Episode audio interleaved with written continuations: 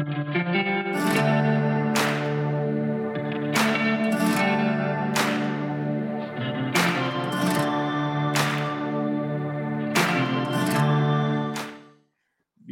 au podcast de lutte en deux chaises de métal avec vos animateurs, moi-même Marco et l'encyclopédie TJ Holiday. Faites attention, aujourd'hui j'ai juste dit l'encyclopédie, pas du Québec, puis, parce que je peu de respect pour euh, notre historien qui s'en vient.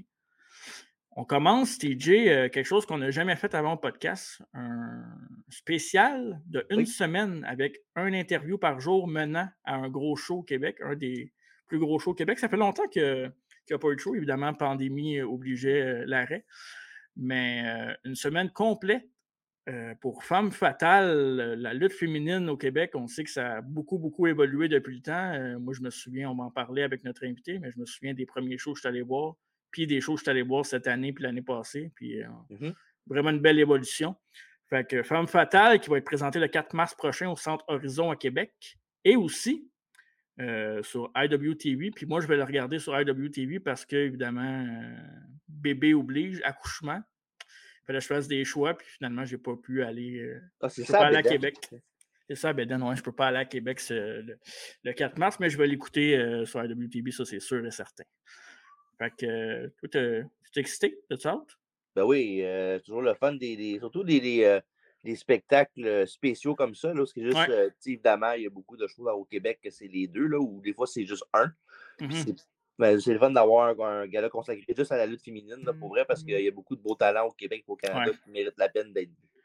Puis ma mémoire, on fait défaut, on, on, en reparlera, mais je me souviens pas que la carte était aussi stack que ça, me semble. Mais peut-être parce que je suis plus le produit, mais il me semble que c'est vraiment stack. Mais sans plus tarder, on accueille le promoteur et l'historien de la lutte au Québec, M. Pat Laprade.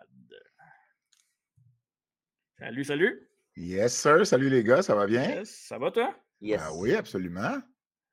Excité euh, de le retour de Femme Fatale enfin? Parce que enfin, hein? enfin, c'est. Écoute, je peux, vous ne pouvez pas croire comment la pandémie, je l'ai détesté juste pour ça. Mm-hmm. Deux fois plutôt qu'une, on a été obligé d'annuler de, euh, d'annuler un événement. Puis celui, je pense, qui m'a fait le plus mal, c'est le premier des deux. Euh, parce qu'on avait déjà vendu des billets, on avait annoncé aussi certains, euh, euh, certaines choses. Puis c'était le retour d'un tournoi qui s'appelle Amazon les Titans. Et mmh puis, il devait se faire à la fin 2020. Évidemment, bon, la pandémie est arrivée, est arrivée au mois de mars. On a, on a oublié les. les, on, a, on, a, oublié ça. Je dis fin 2020, mais c'était quelque part en 2020. J'ai oublié la date exacte, mais je pense bien que c'était fin 2020. Et puis, Amazon les Titans, c'est un tournoi mixte. C'est un tournoi, en fait, un, gars, une fille contre un gars, une fille. donc, on avait, tu sais, on, aurait eu du talent, on aurait eu, gars comme filles, on aurait eu du gros talent, mais du côté des gars, on aurait eu des, des Mike Bailey, des, des, Marco Estrada, des Matt Angel, on aurait eu, on aurait vu évidemment la, crème de la lutte féminine, bon, les, les, les Lou O'Farrell, le Fisto et compagnie des, des, Américaines ou des Ontariennes. Puis on avait même un match spécial AEW entre euh, Evil Luno et Shauna, qui était une Française qui était avec AEW à l'époque. Euh, Luno qui a souvent lutté contre, euh, contre des femmes euh, un contre mmh un. Fait qu'on avait eu l'idée de faire un match hors tournoi, justement, garder le concept du, du, du, mixte. Mmh Puis tout ça, ça s'est envolé en poussière avec, avec la pandémie. Puis ensuite, on est revenu à la charge à la fin 2021 pour faire un événement à Sherbrooke. On n'était jamais allé. On avait même commencé à vendre des billets sur place, ça allait bien. Puis, euh, ben, évidemment, les règles sont revenues strictes. Moi, je suis mmh né le 31 décembre. La journée de ma fête, il annonçait un couvre-feu. Hein? Mmh de fête.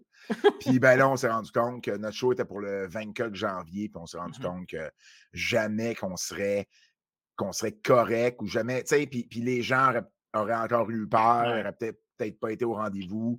Fait que, tu sais, c'était plus simple de juste annuler. Fait que tout ça pour dire qu'on n'a pas. Notre dernier show remonte déjà en février 2020. Wow! Ça, va faire trois ans qu'il n'y a pas eu de show.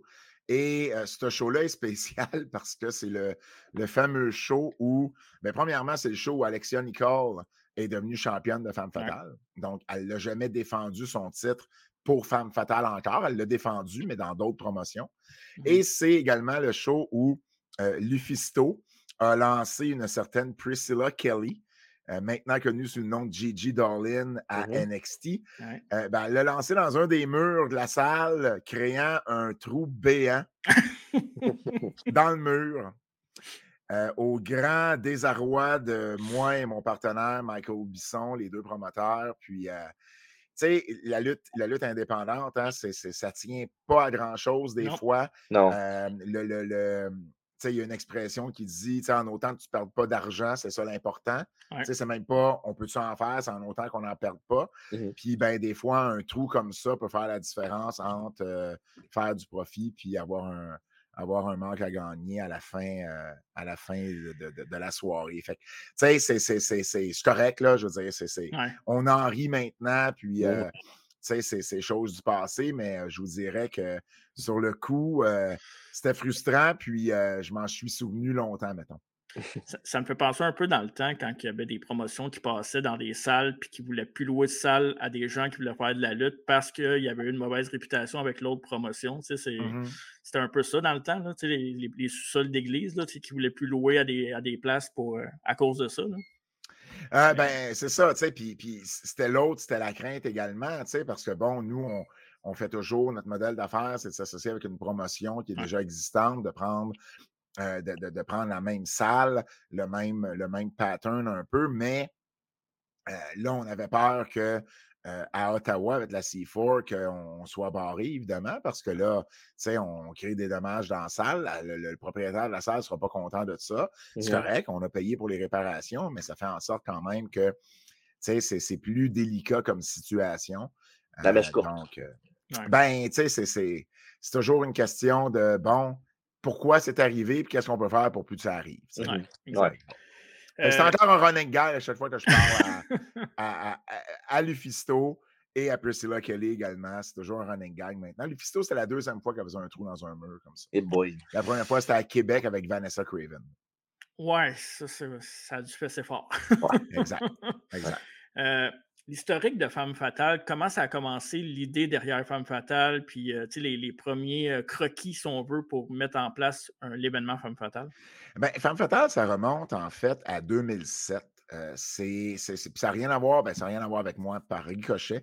Mmh bon, la fille de Paul Leduc, du, du légendaire Paul Leduc, Kim Leduc, qui a longtemps été impliquée avec la, la, promotion de son père, la, Fédération de la québécoise, la FLQ, à un moment donné, elle se retrouve à Jonquière.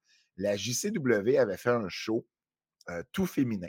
Parce qu'il y avait beaucoup de filles qui luttaient à JCW qui ne sortaient jamais vraiment de mmh leur territoire. À ce moment-là, tu avais, Stéphanie, qui s'est appelée par la suite Stéphanie Saint-Clair, tu avais Casey Diamond, tu avais Midiane, tu avais la parfaite Caroline, tu avais Roxy, tu avais, là, il m'en manque une, Kelly Hart. il y avait quand même plusieurs filles. Il y a même une arbitre qui était, qui était, qui était ben, une arbitre fille là, qui n'avait mmh pas beaucoup à l'époque. Sweet Cherry l'avait été un petit peu à Montréal dans ses débuts, mais il n'y avait pas beaucoup d'arbitres féminins à l'époque. donc, il y en avait quand même beaucoup. Il avait décidé de faire un show tout féminin. Il avait invité Lufisto, évidemment. Ah donc, moi, j'étais à ce show-là parce que j'étais justement monté avec Lufisto. Et puis, on se ramasse là, Kim est là, puis on est comme impressionné du talent qu'il y a là. Mmh Kim décide, et, dans les mêmes environs, un petit peu après, je pense, il y avait eu également un tournoi féminin, la, la, EWR à l'époque. Donc, oh l'ancêtre de la NSPW, Elite Wrestling Revolution. C'est eux autres qui avaient, je, donne un, petit historique, là. Euh, à Québec, là, les, dans les grosses promotions, il y avait eu la CCW de Sonny Warcloud. Mmh Suite à ça, c'est un des élèves à Sony qui était Nightmare Manson, de son vrai nom, Eric Picard, qui avait parti une promotion quand Sony avait fermé, euh, qui s'est appelée la EWR. La EWR est importante dans l'histoire de la lutte au Québec parce qu'elle a permis d'ouvrir un peu plus le territoire. Là, je vous parle de ça. la EWR, elle a, ouvert, elle a ouvert, je crois, à la fin, là, je ne veux pas dire n'importe quoi, mais si ma mémoire est bonne, c'était à la fin 2003, mmh début 2004. Mmh Et puis, à l'époque, là, il n'y avait pas de lutteur québécois qui allait à l'extérieur du Québec. Non. Euh, ou très, très peu. La IWS avait envoyé les Hardcore Ninjas à CZW à l'époque où la CZ, c'était mm-hmm. vraiment du gros, là, hardcore, là, tu sais, de, vraiment, là, c'était même pas ce que c'est devenu par la suite. C'était vraiment juste hardcore. C'était renommé, là, ouais. Oui, oui, tu sais, avec, les, avec les, les, les, les, vieux de la vieille de la CZW, là, tu sais, qui mm-hmm. étaient Justice Payne et compagnie, là. Et mm-hmm. puis, il y avait très, très peu justement de lutteurs des États-Unis qui venaient lutter ici. Puis quand ça arrivait, ce soit des vieux de la WWF qui ne faisaient pas grand, grand chose, là, les Jim The Art ou les Brothers Beefcake euh, de ce monde, ou quelques gars de la CZW justement qui venaient à IWS. Donc c'était très, très peu, puis c'était pas des gros noms qui attiraient pas nécessairement. Et là, EWR a décidé de faire un match entre Christopher Daniels et Kevin Steen. Mmh. en avril 2004, qui a vraiment, vraiment marché. Ils ont rempli la salle là-bas euh, à Québec. Et ça a été un des premiers gros matchs que Kevin a eu avec un lutteur indépendant. Puis ensuite, ils ont continué à amener d'autres mondes. Ils ont amené Steve Corino, ils ont amené, euh, ils, en ont amené plusieurs. AJ Styles a, été lutté. Il y a eu un match à un moment donné entre Kevin Steen et AJ Styles, contre Christopher Daniels et Excess.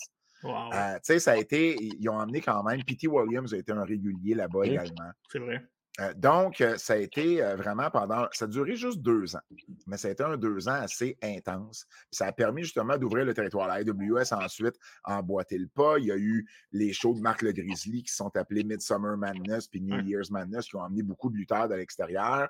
Sting, Generico, Excess, Beef Wellington, Sexy Eddie ont commencé à sortir un peu plus. Bref, ça l'a comme ouvert le territoire. Donc, la EWR était importante. Puis, en septembre 2005, ils font un, euh, ils font un, show euh, qui. Ils font une fin de semaine de lutte pour la fin de semaine de la, de la fête du travail avec justement un de leurs shows à eux un show old school. Donc, ils ramenaient le brand CCW pour faire un show plus old school. Puis, il y avait un show école, la EOW à l'époque, puis il y avait un tournoi féminin. Il y avait quatre shows en deux jours, un l'après-midi, un soir. dans le tournoi féminin en question, Casey Diamond a vraiment, vraiment bien paru. Elle s'est rendue jusqu'en mmh. finale contre Lufisto. C'était la seule avec Lufisto qui avait amené, c'est niaiseux comme, comme, comme commentaire, vous allez peut-être penser, mais pour moi, ça avait du poids. elle avait, c'était la seule avec Lufisto qui avait un saut par match et non pas le même saut. Mmh ça, ça moi, ah, ça me parle. Parce que moi, ça veut dire que, OK, tu investi dans ton art, tu investi dans ton look. Puis on ne voyait pas ça, on voyait pas ça de certains gars, on le voyait encore moins de certaines filles mmh euh, à l'époque. Fait que ça, jumelé au show que la JCW a fait dans les mêmes environs, ça a donné l'idée à Kim Leduc de partir une promotion de lutte féminine, qui a été l'association de lutte féminine, la ALF en partenariat avec la FLQ, là, mais, mais c'était principalement son argent à elle. C'était pas Paul Leduc. C'était mmh vraiment, bon, il, était dans la même salle, mais c'était vraiment elle. Puis moi, j'ai fait partie de son premier comité de, booking euh, avec, euh, avec Lufisto, avec Sweet Cherry également. Euh, et puis, moi, j'ai été là pour les premiers mois, puis ensuite, j'ai quitté. mais la promotion a continué d'exister pendant deux ans. Et puis, le dernier show de la ALF, c'était en février 2009. Et puis, bon, euh, le concept avait un petit peu changé. Il y avait des gars qui étaient impliqués, il y avait des combats mixtes des fois et tout ça. C'était pas entièrement féminin, mais c'était majoritairement féminin. Mmh parce que parce que c'était plus dur de bouquer juste des filles, probablement? Parce que c'était plus dur de bouquer juste des filles. Il euh, fallait aller chercher des talents, du talent des fois de l'Ontario pour combler des cartes. Ça coûtait un peu plus cher. Euh, les prix des billets n'étaient pas celui qu'il est aujourd'hui. à l'époque, on ne voyait pas des choses vendre 20, 25, 40 pièces comme on voit aujourd'hui. Mmh euh, donc, les revenus étaient moins, moins élevés que ce qu'on pouvait, euh, ce qu'on pourrait retrouver aujourd'hui. Donc, la ALF arrête de faire des shows en février. et puis, l'idée de faire des shows de lutte féminin, euh, ben, ça avait quand même, ça avait quand même entré dans, dans, l'esprit bien des promoteurs. Puis la NCW a décidé de capitaliser là-dessus et d'aller chercher à l'époque, à ce moment-là, la ALF, c'était euh, Stéphane Bruyère qui euh, bouquait. et puis, ils ont décidé de parler avec Stéphane et avec Lufisto pour créer une promotion de lutte féminine à l'intérieur de la NCW, une division de lutte féminine, mmh où ça serait, puis là, bien évidemment, ce qu'ils ont voulu faire, c'était vraiment plus uniquement féminin. Là. Lufisto et Stéphane voulaient s'assurer que cette fois-ci, ce serait uniquement féminin, qu'il n'y aurait pas nécessairement de gars impliqués là-dessus. Il avait commencé à aller à, à Shimmer. Lufisto avait commencé à se faire bouquer à Shimmer. Donc, Stéphane avait fait des voyages là-bas. Il y avait aussi un, gérant de la NCW à l'époque, M. Tolo, Eric Salotolo, qui était aussi impliqué là-dedans. Puis il y avait TNT, Anthony Tonin, qui était un, lutteur même euh, jusqu'à tout récemment. Il faisait partie de, de Lutte Academy avec, euh, avec Jacques. Puis bon, c'est un vieux de la vieille, Anthony. Là, TNT, il est là depuis au moins 20 ans sur la scène. Fait que c'était ces quatre personnes-là qui étaient à la tête de Femme Fatale au début pour la NCW. Donc, c'est la NCW qui était propriétaire du brand, mais c'était géré par ces quatre personnes-là. Moi, je suis revenu dans ces. Euh, dans, je euh, à ce moment-là. J'avais couvert le premier show pour Slam Wrestling. Puis ensuite, ils ont décidé de m'utiliser comme soit annonceur à maison ou pour faire des entrevues sur les DVD. Donc, on faisait des entrevues backstage qui allaient sur les DVD qui se vendaient beaucoup à l'époque. C'était vraiment basé sur le modèle d'affaires de Shimmer. donc, j'ai été impliqué. Puis bon, évidemment, Stéphane, puis Tolo, puis Lufisto, c'est des amis proches. Donc, à un moment donné, je finissais par me ramasser dans des meetings de booking. Je finissais par être un peu plus proche. Bon, c'est pas moi qui bookais, mais je mmh donnais quand même mon opinion si on me la demandait ou même si on ne me la demandait pas, en fait. Mais, euh, mais, j'ai quand même été proche. J'ai commencé à, voyager à Shimmer aussi avec eux autres. J'ai mmh commencé à connaître plus de lutteuses, Dave, Dave Prezak, puis bon, euh, Alison Danger, puis bon, tout, tout. Euh, tu sais, moi, la première fois que j'étais à Shimmer, c'était, j'avais vu Saraya contre, contre sa mère, en fait. OK. Donc, donc Paige contre Sarah Knight. Là, donc, j'avais vu que c'était la fin, c'était la fin de leur rivalité, puis Saraya s'en allait à WWE à, ce moment-là. fait que moi, j'ai vu ça euh, à ma première fois à Shimmer. donc, euh, tout ça pour dire que euh, les années ont passé, puis à un moment donné, ben, Stéphane a décidé de quitter Femme Fatale. C'est moi qui a booké le dernier show de ce régime-là, si je peux l'appeler, euh, ainsi, c'était, j'essaie de me souvenir, mais je pense que c'était quelque part en 2015. Ouais, je pense que c'était en octobre.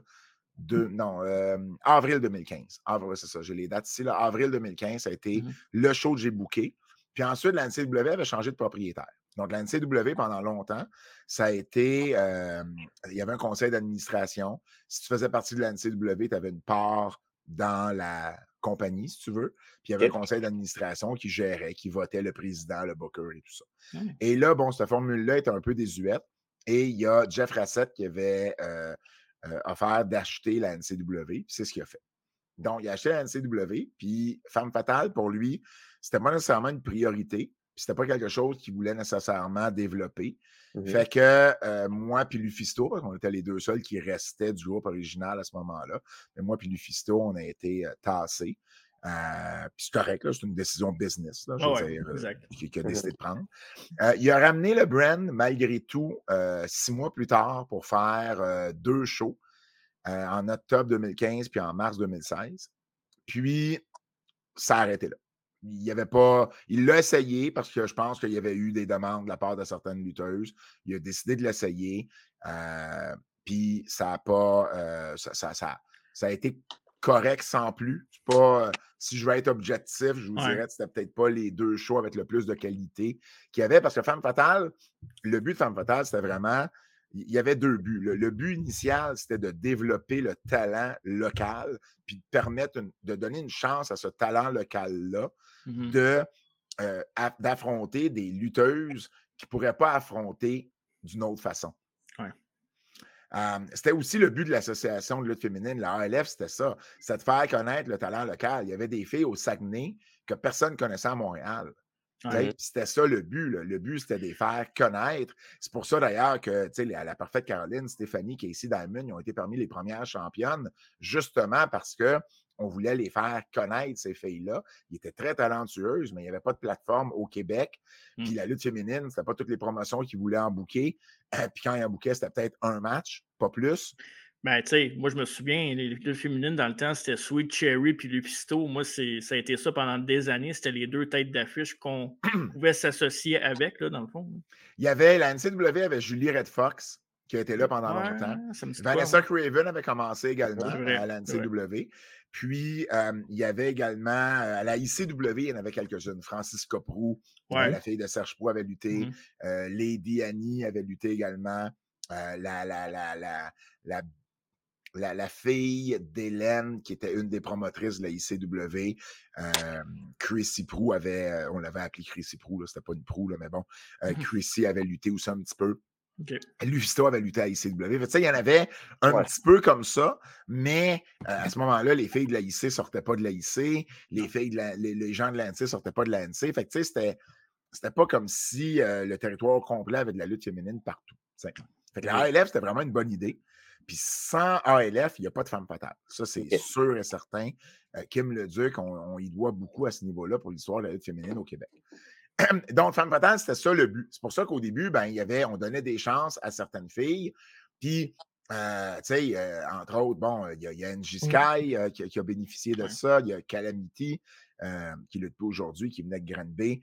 Euh, ben, qui vient toujours de Granby, euh, qui, en a bénéficié. Elle, a même lutté, c'est peut-être la Québécoise qui a lutté le plus souvent à, euh, à, à Parce que plusieurs filles ont lutté à Shimmer à travers tout ça à cause de Femme Fatale. Casey mm-hmm. Diamond a eu un dark match. Angie Sky a lutté sur des, sur des shows réguliers.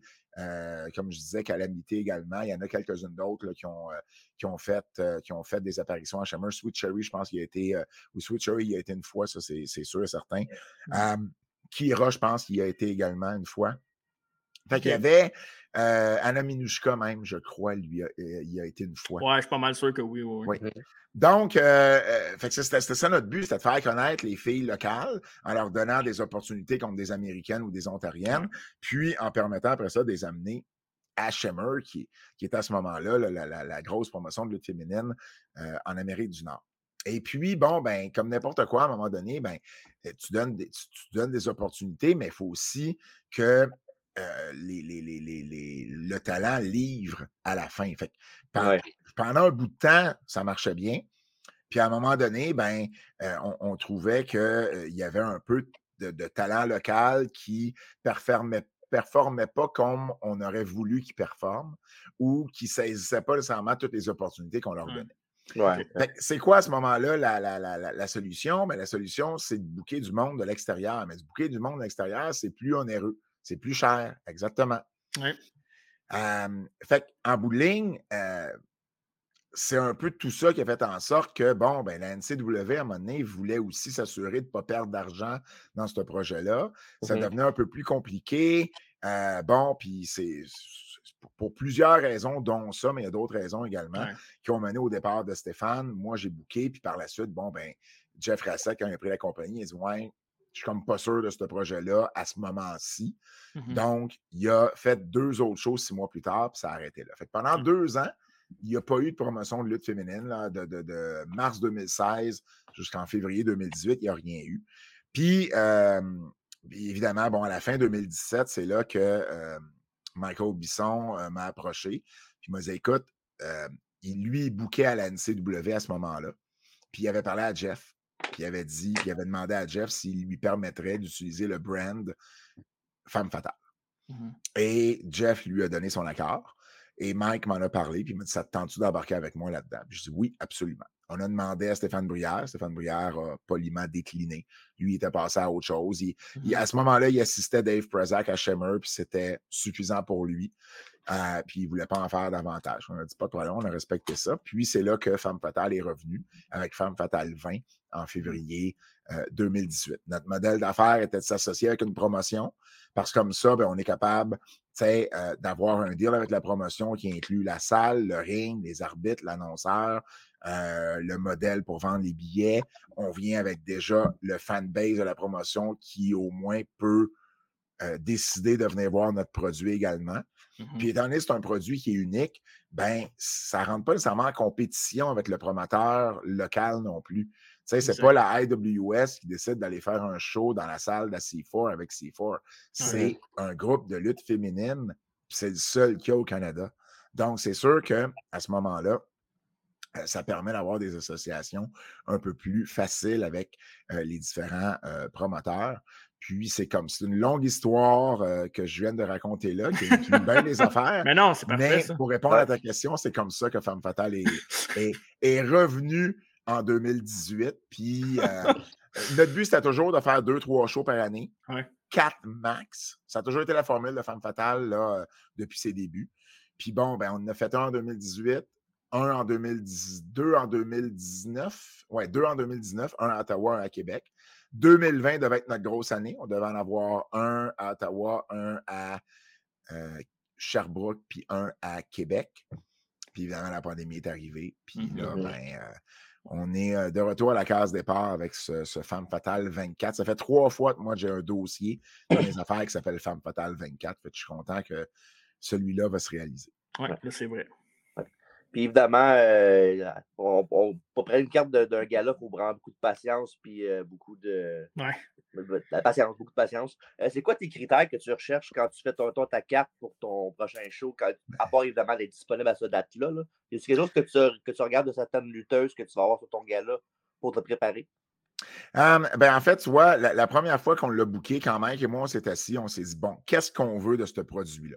Est-ce qu'on veut un produit pour aider à développer le talent local comme Femme Fatale avait été à la base, mmh ou on voulait offrir la meilleure carte possible de lutte féminine selon le marché et selon le, le, ben, selon le marché? J'allais dire selon le budget, mais ce n'est pas selon le budget, c'est selon le marché. Selon mmh ce qu'on pense. Nous, on n'allait pas là-dedans pour nécessairement perdre de l'argent. À la limite, encore là, break-even, on, est à l'aise avec ça. Mais c'est possible de faire de l'argent, c'est ça notre but. on allait là avec cette optique-là, puis de présenter le meilleur gala de lutte féminine possible dans ces paramètres-là. par exemple, pour Femme Fatale 20, vu qu'on s'associait avec Ottawa, pour nous, la première lutteuse qu'on voulait, c'était même pas à ce moment-là, puis ça peut paraître ben, bizarre de dire ça comme ça, puis c'est pas parce que j'ai pas de respect pour elle, au contraire, vous le savez.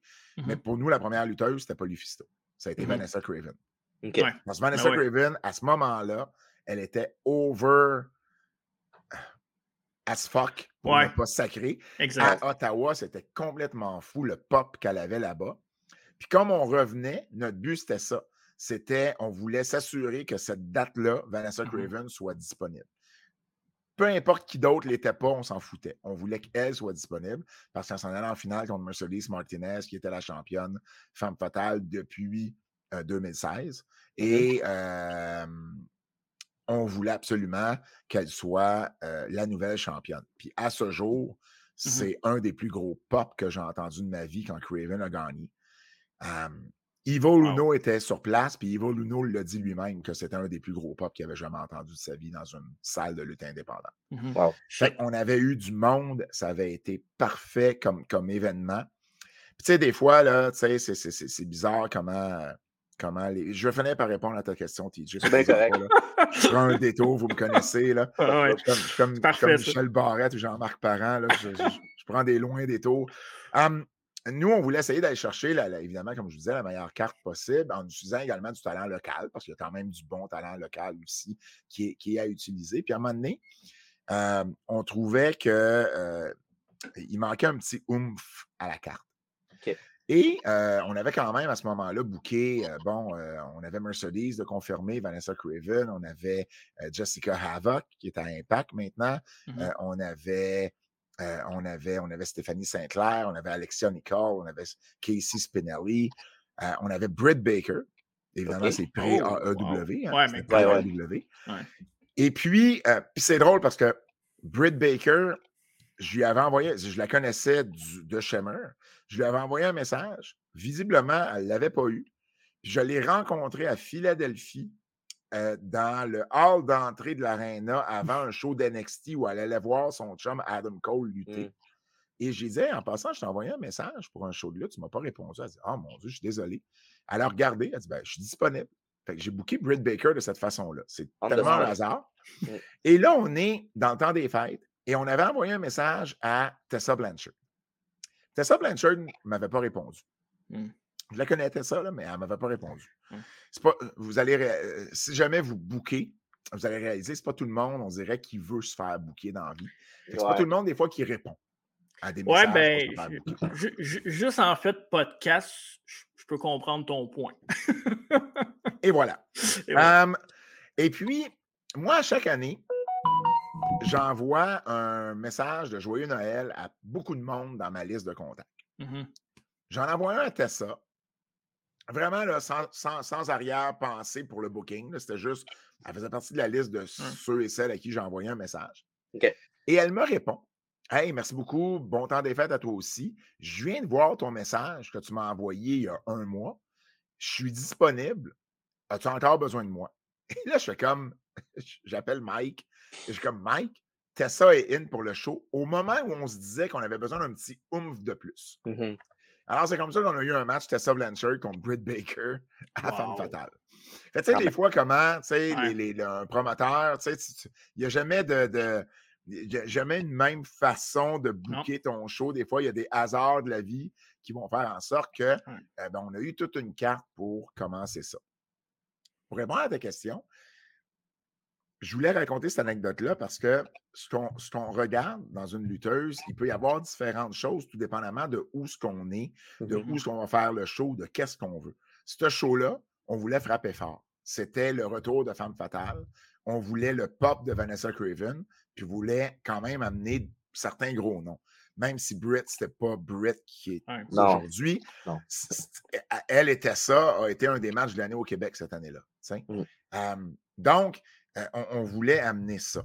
Euh, à d'autres moments, ça va être plus payant de euh, faire affaire avec du, du si mettons, on va à Sherbrooke, ben, on, va essayer de booker des lutteuses qui viennent de là parce qu'on sait que ben, ça va attirer plus localement, c'est plus facile pour faire de la promo. Si on va à Québec, on va essayer d'aller chercher des gens comme, mettons, bon, j'ai un exemple, ben, Lou O'Farrell, mais Lou a, fait nos autres shows aussi, mais mettons Azael, qu'on mmh n'a jamais encore booké, je crois, à Femme Fatale, peut-être.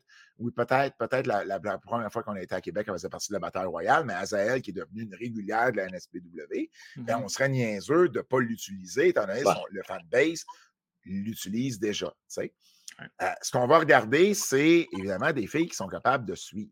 Des filles qui sont capables parce que on, fait venir des filles de l'Ontario, des filles des États-Unis qui ont des fois plus d'expérience, qui ont euh, des fois qui sont un peu plus avancées que certaines lutteuses locales ici au Québec.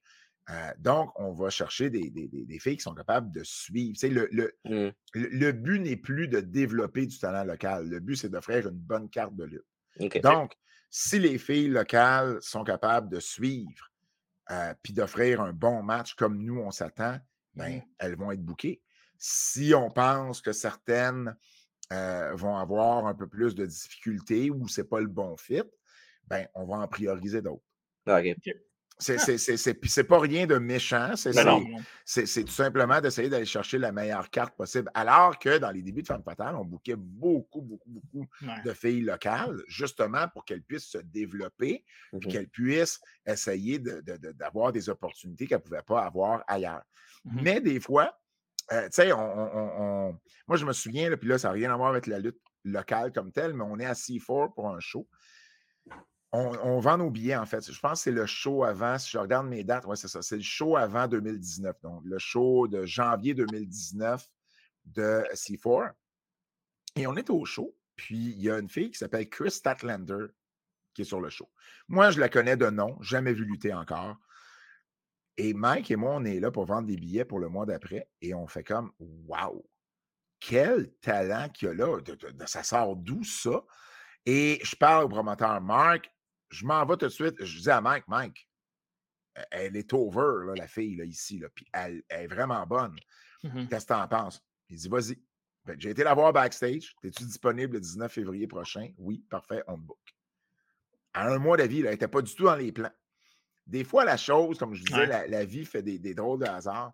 Ça a mmh donné de Vanessa Craven s'est blessée. Ça, c'est triste. Elle s'est blessée. Lufisto était booké. Lufisto, à dernière minute, était blessé, n'a pas pu lutter. Mmh. On était obligé de tout changer la carte et deviner qui était rendu en finale du show, Chris Statlander. Voilà. Fait que, des fois, là, tu ne sais jamais dans quoi tu vas t'embarquer, tu ne sais jamais qu'est-ce qui va arriver.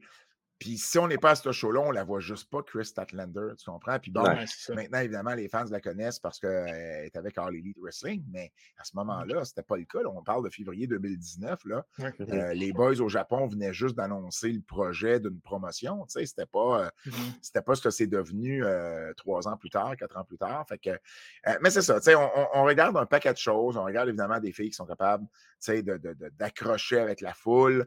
ça dépend toujours des match-ups qu'on décide de faire donc, tu sais, c'est d'avoir le meilleur fit possible, d'avoir le, meilleur talent possible, puis au niveau local, d'aller chercher celles qui sont capables de, de lutter avec les meilleurs qu'on va chercher, soit en Ontario, soit aux États-Unis. Puis mmh je ne veux pas avoir l'air du gars qui, qui la, lutte féminine locale, mais en même temps, je veux dire, moi, je la vois évoluer, cette division-là, cette scène-là, depuis, euh, mmh depuis que je, suis dans la lutte, depuis plus de 20 ans.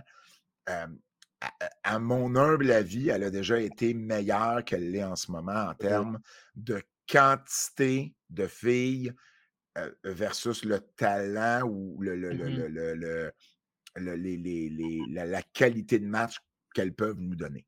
Rapport qualité-prix, dans le fond.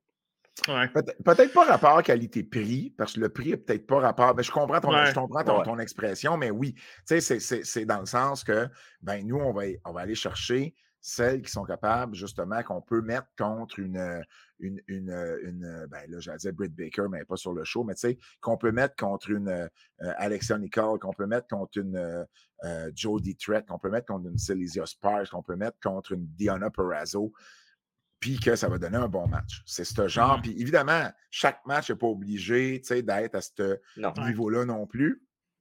Mais en même temps, euh, nous, c'est ce qu'on cherche. On cherche d'aller chercher le meilleur talent de l'Ontario, le meilleur talent du Québec, avec quelques vedettes des États-Unis, parce que, bon, vous devinerez qu'aux États-Unis, ça coûte un petit peu plus cher les avoir. Les vols post-pandémie coûtent une fortune. L'argent US n'est pas notre ami en ce moment. Euh, donc, c'est sûr que c'est deux aspects qu'il faut regarder quand tu essaies de faire de l'argent ou de rentrer dans ton argent avec un, show de lutte. Donc, euh, on, va aller chercher ce qu'on est capable d'aller chercher localement. Puis, tu sais, si demain matin, on s'en reparlerait dans un an, là, Mmh peut-être qu'il y aurait 12 filles au Québec qui seraient de, niveau à ce que je viens d'expliquer. Ben, on les bookerait les 12. S'il y en a trois, ben, on va en booker trois. Tu parlais de booking puis de Tessa Blanchard tantôt, que tu as booké un peu par hasard, si on veut, ou un mois après. Parce que je suis une bonne personne et que je souhaite joyeux Noël au monde. C'est ça, c'est important. C'est ça qu'il faut retenir. Il faut souhaiter joyeux Noël à tout le monde. C'est jamais ce qui va en arriver. Mettons, une femme ou une fille que tu voulais booker absolument sur le show. Euh, une anecdote de que ça, a pris vraiment de la persévérance, puis ça a passé par mille chemins, mais que tu as réussi à la booker. T'en as-tu une anecdote comme ça? Ça a été vraiment difficile. Je te dirais, c'est dur de battre Tessa puis Britt. Ouais. J'essaie de voir. passer par mille chemins, puis ça arrive. C'est vraiment ces deux expériences-là.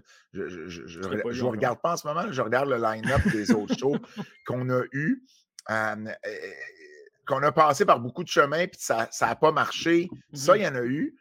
Mais, sinon, Brit était ça, je te dirais, c'est probablement. Parce qu'habituellement, c'est relativement. Tu sais, moi, j'ai la chance d'avoir, justement, surtout du temps que Shimmer existait. Mmh J'étais à Shimmer à toutes les shows. Donc, je les connaissais, les filles. Ils me connaissaient aussi. Mmh c'est toujours plus facile dans ce temps-là parce que tu as un lien direct, on se suit mutuellement sur un réseau social, j'envoie un message. Tu sais, ça, se fait facilement.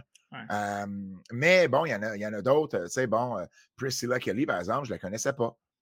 Priscilla Kelly, je ne la connaissais aucunement.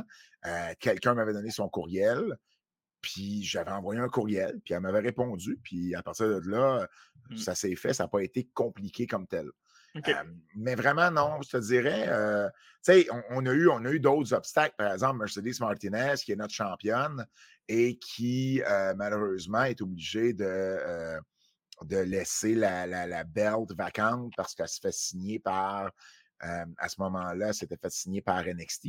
Mmh mmh donc, c'est sûr que. Puis là, là, ça avait été compliqué au début. On ne savait pas s'il la laisserait faire le match ou pas. Finalement, non, ils ne l'ont pas laissé faire le match.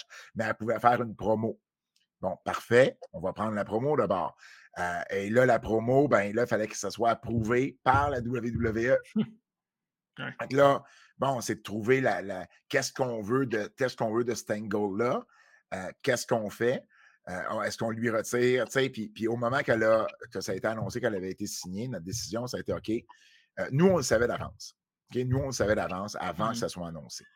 Puis on a dit OK, parfait, on ne dit rien, on ne touche à rien. Au pire aller, la championne femme fatale a été signée par NXT. Ce n'est pas une mauvaise nouvelle à annoncer sur les réseaux sociaux. Non. Par la suite, ben, c'est ça. La promo, ben, au moins, nous a permis de faire un angle où que, bon, Mercedes Martinez, à l'époque, faisait partie d'un clan euh, avec Nicole Savoy et avec, avec euh, Shayna Baszler quand Shayna Baszler était sur les indépendantes. Elle avait encore ce, clan-là, si tu veux, ou cette relation-là avec Nicole Savoy. Donc, on s'est servi de ça pour mettre Nicole Savoy en finale euh, du show. Ça a été notre dernier show d'ailleurs en 2020. pour, c'était comme la, le choix de Mercedes Martinez, si tu veux. Euh, et puis, on a utilisé ça, puis on en a fait un angle. Parce que rendu là, ben, tu n'as pas le choix de, de, euh, rouler avec ce qui, te donne, puis de faire le mieux que tu peux avec ça. Mais ce qui a fait en sorte qu'on n'a pas été chanceux pour notre titre. Vanessa Craven a gagné le titre à notre premier show de retour. Un an après, à notre deuxième show, elle s'était blessée, ne peut pas défendre le titre. Le troisième show, euh, le troisième show, euh, c'est Chris Statlander qui avait. Euh, ah non, c'est pas elle qui était championne, mais c'est ça. Le troisième show, Mercedes Martinez. attends une minute, j'essaie de me. Ah, c'est ça. Mercedes Martinez gagne le titre parce que là, ça faisait deux shows de Vanessa Craven. Elle ne pouvait pas lutter. Donc, je me suis dit, bon, ben, on va lui enlever le titre. Mercedes Martinez remporte le titre, se fait signer par NXT. Fait que là, ah, shit, il faut, faut, encore notre titre soit vacant. Et là, Alexia Nicole gagne au dernier show. Et là, arrive une pandémie. On n'a pas été chanceux avec nos défenses de titre, mettons. Là. On a eu beaucoup de championnes en peu de temps. C'était pas nécessairement. le but, quand Vanessa Craven l'a gagné, c'était pas de lui enlever rapidement. Là. Mais les choses ont fait que ben, on n'a pas eu le choix, puis euh, euh, on n'a pas été chanceux à ce niveau-là. On espère cette année euh, être capable d'avoir une meilleure stabilité dans nos histoires. Puis, l'autre affaire, c'est ça, c'est les histoires, c'est dur aussi parce qu'on fait trois, quatre shows, deux shows, un show par année. Fait que, tu sais, des storylines, c'est souvent des storylines dans un même show. Mmh Donc, tu sais, on ne sait pas trop où est-ce qu'on s'en va des fois. Fait que, tu sais, là, là, là, on a une décision à prendre, justement. Tu sais, cette année, ben, qu'est-ce qu'on fait? Tu sais, est-ce qu'on y va pour euh, euh, un plan à long terme ou est-ce qu'on y va pour un plan à court terme? Puis ensuite, on buildera pour le long terme? On ne sait pas encore. OK. OK. J'espère que tu portes une bonne. Oui? Non, je je ne donnerai pas quand même. Non, non, mais non. Le, nom, le nom des gagnantes de nos, de nos combats. mais ben, c'est quand même une. Mais, mais juste, je vous dis, c'est quand même une décision qu'on a dû prendre parce que veut, veut pas. Tu sais, ça fait partie de l'équation. Puis là, ben, euh, on, se retrouve enfin avec une année où on pourrait peut-être avoir plus d'un show. C'est ça qui est intéressant. J'espère que tu portes, une, bonne paire de bas, mon pape, parce que tu as le temps de te mouiller un petit peu. Oh! Nomme-moi euh, ton top 3 de lutteurs féminins au Québec et à l'international aussi. Hmm. En ce moment? En ce moment, oui. Euh, au Québec, euh, Lufisto 1, Lou Farrell 2. En termes, là, je ne parle pas de l'année qu'elle a eue, mais bien du, potentiel qu'elle a, c'est Vanessa mm-hmm. Craven. C'est mon top 3. Elle, recommence à, lutter, mais je sais ce qu'elle est capable de donner. Vanessa Craven en santé, c'est une top, euh, une top 3, une top 2, une top 1, tout dépendamment de qui tu mmh parles. L'engouement est là. là. En, pour moi, c'est les, trois, les trois meilleures lutteuses au Québec. D'accord avec ça. Euh, international, euh, c'est une bonne question. Hmm. International, donc ça inclut, ouais. Ça peut être au Japon aussi. Oui, ça, peut être au Japon. Euh, c'est sûr que euh, Shiori, euh, du côté de Stardom, je ne sais pas si je te le donnerai peut-être pas en ordre, mais ça va être mon top 3 pareil. C'est bien correct. Shiori, Jamie Hader. Hmm? Mm-hmm. Gros, gros fan de Jamie Hader. Ah, oui. aussi. Gros, gros fan. Puis pour être politiquement correct, moi, t'en nommer une d'une autre organisation, mais en mm. même temps, tu sais, tout est discutable, mais je ne t'enverrai pas des mmh. choix illogiques. Mais pour moi, mmh. je te dirais Becky Lynch. OK. Mmh, intéressant. J'hésite souvent à dire qui est la meilleure lutteuse à la WWE. parce que c'est un débat qui est très dur, je trouve, parce que ça dépend de. Ça dépend d'un paquet de facteurs. Il y a beaucoup de subjectivité là-dedans. Tu sais. Becky, Charlotte, euh, Charlotte Becky, c'est souvent deux qui reviennent souvent. Rhea Ripley commence à s'inviter à la danse, mais pour moi, Rhea Ripley, c'est euh, 2022 et son année pour développer sa personnalité. Dans le ring, je ne pense pas qu'elle soit meilleure que Becky ou Charlotte, mais je trouve, que, encore. je trouve que Becky a, plus. Euh, a plus de fire, a plus de. de, de, euh, je trouve que Charlotte, elle est probablement meilleure dans le ring que Becky, mais pour moi, Becky, elle, a un meilleur total package que Charlotte. C'est pour ça que je te nomme Becky. Parfait. Si on parle de lutteuse, on va parler plus au Québec. Ta lutteuse la plus sous-estimée en ce moment au Québec que le monde gagnerait à découvrir maintenant? Ben, je veux dire Lou Farrell parce qu'elle sort pas beaucoup de Québec puis de Shawinigan.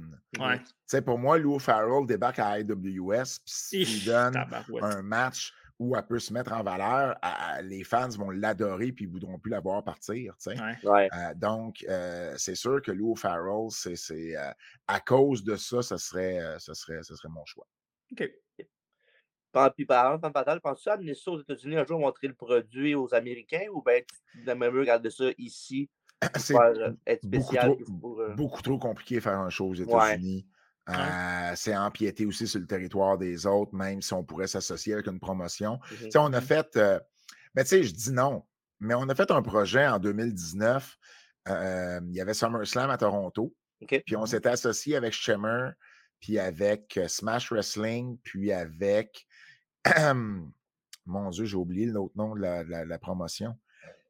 Ça va me revenir. et on a fait un show qui s'est appelé The Summit.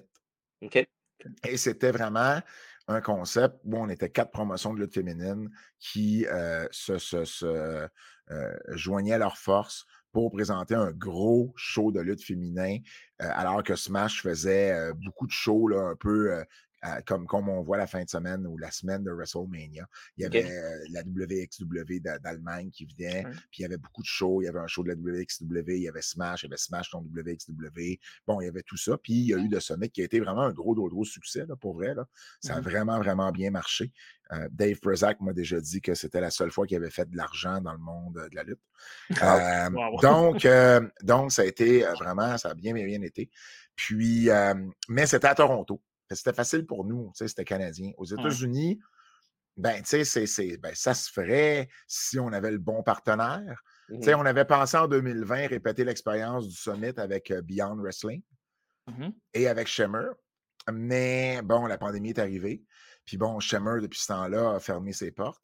Fait que, tu sais, je pense pas que cette opportunité-là va réarriver. Puis on est mieux à se concentrer ici euh, mmh euh, au Canada que, euh, surtout dans l'est du pays, tu sais. Est-ce qu'on pourrait en faire un à Toronto à un moment donné, un autre à Toronto? Oui, probablement. Mais, on est mieux, là, là, on revient, fait qu'on est mieux se concentrer ici, mmh Québec et Ottawa, là, pour, pour, pour commencer. Parfait. Fait que là, si on parle de Femme Fatale de cette année, c'est le 26, c'est ça que tu me disais tantôt? Femme Fatale 24. 24, c'est la troisième Femme Fatale 24, mais on n'a pas fait comme le UFC qu'une fois, il y avait, il avait juste give up sur un de leurs numéros. Là. Il y a un UFC, je ne sais plus trop quoi, qui n'a jamais eu lieu.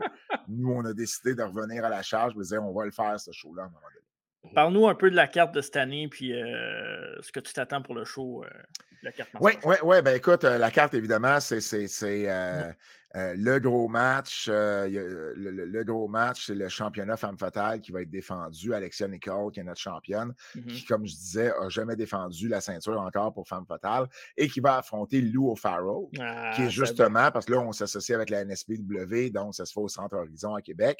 Et ben c'est la, la, la, fille locale. moi, dans ma tête, là, c'est le champion de la NWA qui arrive dans différents territoires pour mmh affronter le champion local, si vous mmh voulez. C'est Ric Flair qui débarque à Calgary. Et euh, ben là, on, on, envoie Lou O'Farrell. ce qui est intéressant de ce match-là, c'est ça. C'est, c'est, euh, Alexandre Nicole qui a lutté à la NSPW d'ailleurs, euh, qui a eu de très, très bonnes réactions là-bas.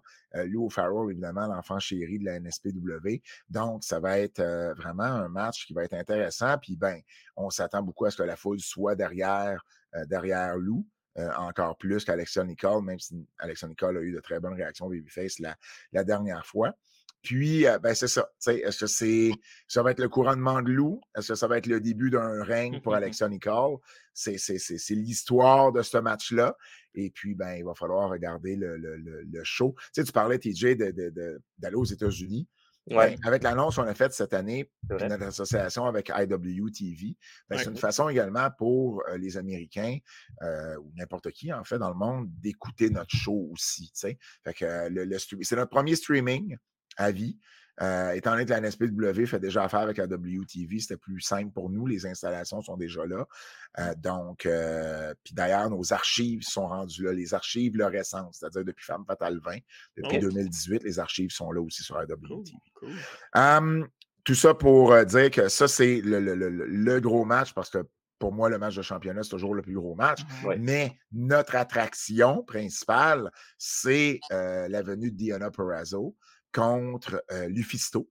Donc, gros, gros, gros match entre deux stars internationales comme, comme, comme Diana et Lufisto. C'était la première fois qu'on essayait d'avoir Diana, puis ça n'avait mmh pas fonctionné. OK.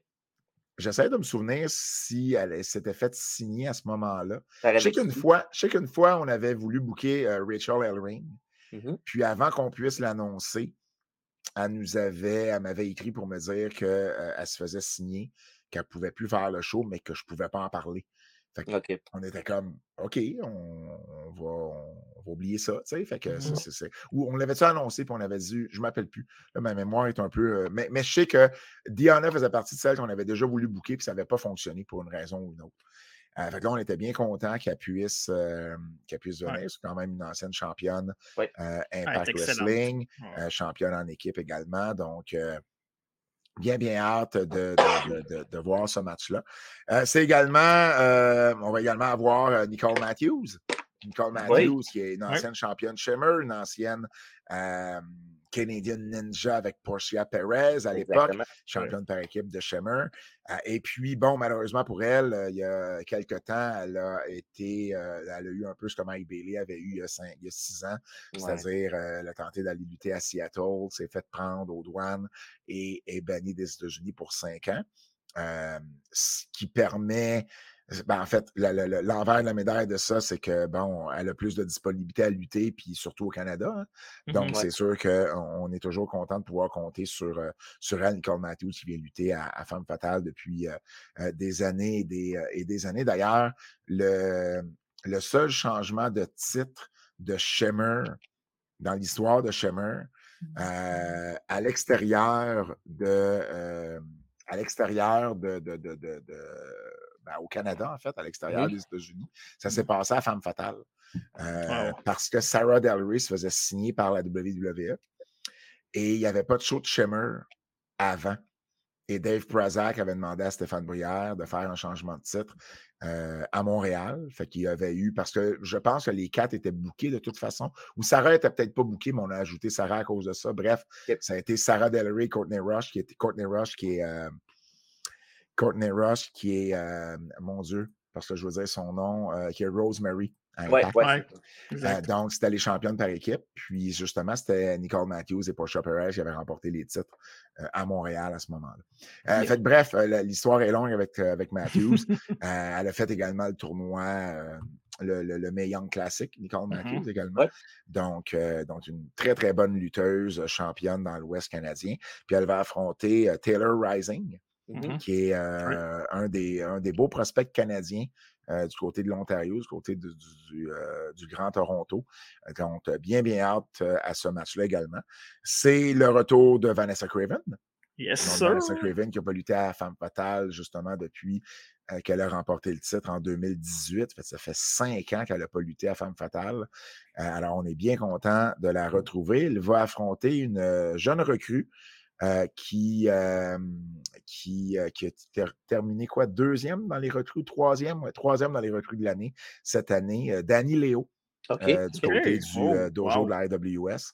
Donc, gros défi pour Danny Léo d'affronter l'ex-championne mmh Vanessa Craven qui va certainement vouloir remonter les échelons de, de, de, de, Femme Fatale. C'est un titre qu'elle n'a jamais perdu. Hein.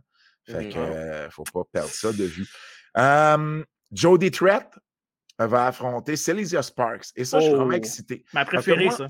Moi, je pense que ça pourrait être le sleeper match de la soirée. Deux filles qui sont excellentes dans le ring, qui sont euh, capables euh, de, de, de, tu sais, deux filles qui vont se battre, là, deux, deux filles, là, je ne veux pas dire que c'est des brawlers, mais en même temps, ils sont capables d'aller là si besoin est. Mm-hmm. Euh, et puis, deux filles qu'on a vues d'ailleurs dans les, dans les Dark et Dark Elevation du côté de, des EW quand ils sont venus à Toronto. Jody Trek qui avait entre autres affronté Ouais.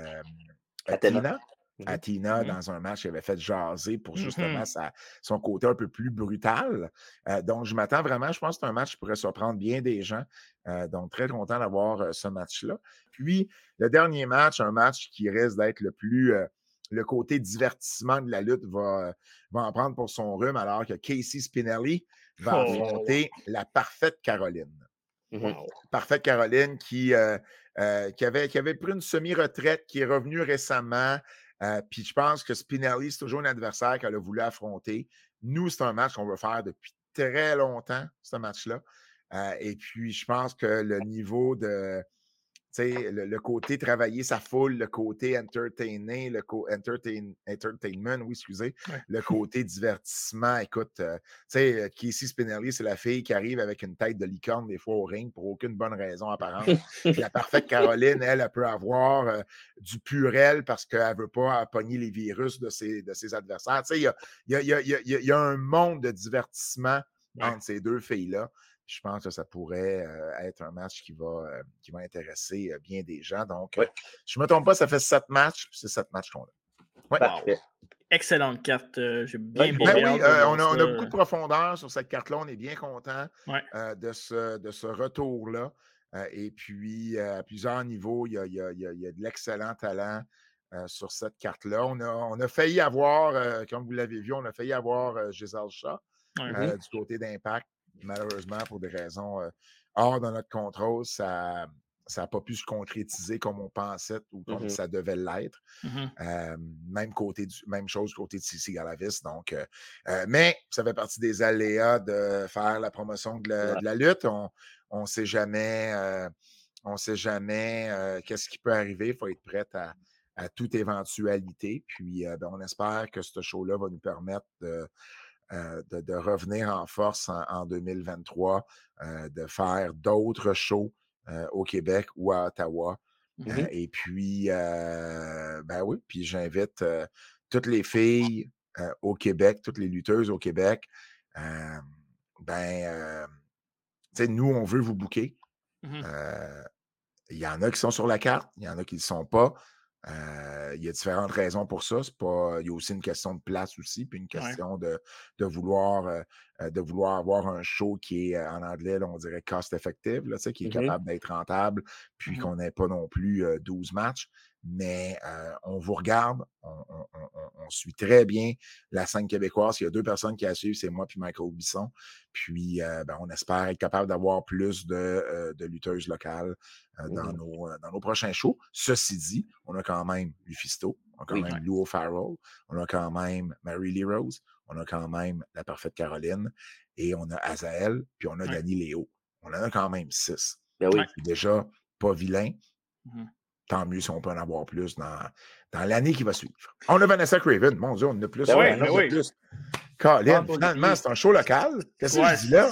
C'est moitié-moitié. Il y en a pour tout le monde. Ben oui, exactement. Exactement. Mais tant mieux. Tu vois, je ne réalisais pas qu'on avait autant. je, suis je suis comme content. Je suis comme content. Je ne pensais pas qu'on avait autant de filles du Québec sur le show. Wow, c'est donc bien cool. Ouais. Puis euh, ceux qui s'intéressent beaucoup. Moi? Ouais, tu chiales. Parce que, parce que, ouais, c'est ça. c'est ça. Parce que, parce que je chiale tout le temps, il faut te voir. Mais ouais, hein, on a huit, euh. talents locaux. C'est excellent, ça. Très bon. Sur sept matchs en plus. Ben, sur sept matchs. C'est bon. Ben oui, absolument. Ben, tant mieux. Tant mieux. tant mieux. Je suis content. C'est bon, ça. Puis ceux qui suivent le produit Femme Fatale et qui veulent euh, se rendre jusqu'à Femme Fatale euh, qui va être présenté samedi le 4 mars, on va avoir des entrevues euh, toute la semaine, dans le fond. On va avoir, je peux vous en dire deux, trois, là. Mary Lee Rose qui va être là. On va avoir en main event vendredi, juste la veille du show, on va avoir Lou Farrell qui va venir faire son tour au podcast. deuxième présence de Lou au podcast. On est bien content, toujours intéressant. Puis le reste, on va garder ça comme surprise parce qu'il y a des petites choses qui vont peut-être se régler dernière minute. je vais vous faire une confidence. Oui. Mary Lee Rose. Oui. quand j'ai besoin, bon, évidemment, tu sais, bon, il y a Lufisto que les médias connaissent. Euh, Lou O'Farrell qui commence à en faire plus de médias, c'est avec trois secondes à Historia et tout. Ouais, excellent. Mais quand j'ai besoin de quelqu'un, soit pour la télé ou la radio, pour parler de lutte féminine, Mary Lee Rose est toujours bien haute sur ma liste. C'est quelqu'un qui s'exprime très bien, qui paraît mmh très bien à la télé, qui s'exprime très bien pour la radio puis pour la télé. Elle a une bonne prestance, elle a un bon charisme. J'hésite jamais, jamais, jamais à faire affaire à elle si j'ai besoin d'avoir. Euh, euh, d'ailleurs, quand euh, il était arrivé, ben, en fait, elle avait fait Denis Lévesque une fois mmh. avec Sweet Cherry. Sweet Cherry avait réussi à avoir une entrevue à Denis Lévesque pour parler de lutte féminine. C'était Mary Lee Rose qui avait été avec elle. Et j'avais vraiment, vraiment été impressionné par sa performance. Quand moi, j'ai sorti un livre sur la lutte féminine, j'avais amené, je voulais amener une lutteuse avec moi. Mmh Lufisto, évidemment, qui on parle dans le livre, n'était pas disponible. Tout de suite, je me suis retourné vers Mary Lee Rose, puis je ne l'ai vraiment pas regretté parce qu'elle elle est excellente dans ces entrevues-là. Donc, je suis très content de savoir que vous l'avez en entrevue. c'est une des, une des bonnes pour promouvoir le produit féminin ici comme ailleurs. Donc, Très, très, très content. Puis, c'est une amie, là, Mary Lee, puis euh, ben, Cynthia, en fait, puis euh, même, pour le, même pour le podcast. ouais, ouais, ok, Fabe, exact. Ben non, ben non. tu l'as pas dit au début? non, je ne l'ai pas dit. Mais c'est pas grave, c'est pas grave. C'est pas grave. bon. Ben non, ben non, ben non, Cynthia. Mais euh, c'est ça, c'est une bonne amie, puis même pour le podcast, des fois, si je des conseils, ça arrive souvent que je demande à elle aussi qu'on se parle. Fait que c'est. Cynthia, elle est excellente du côté conseil également. Oui, exact. Donc, Pat, merci beaucoup. Ça va nous mettre directement à Femme Fatale. Tu reviens quand tu veux. Puis, euh, merde, on espère que tout va se passer comme tu veux. Puis, euh, toi, pour, et toi, Michael Bisson aussi pour euh, ben, ce show-là. Bien, bien apprécié. Merci de m'avoir reçu, les boys. Puis, bonne semaine d'entrevue. puis, merci de promouvoir ben Femme Fatale de cette façon-là. Plaisir. Merci à toi, Pat. OK, bye bye.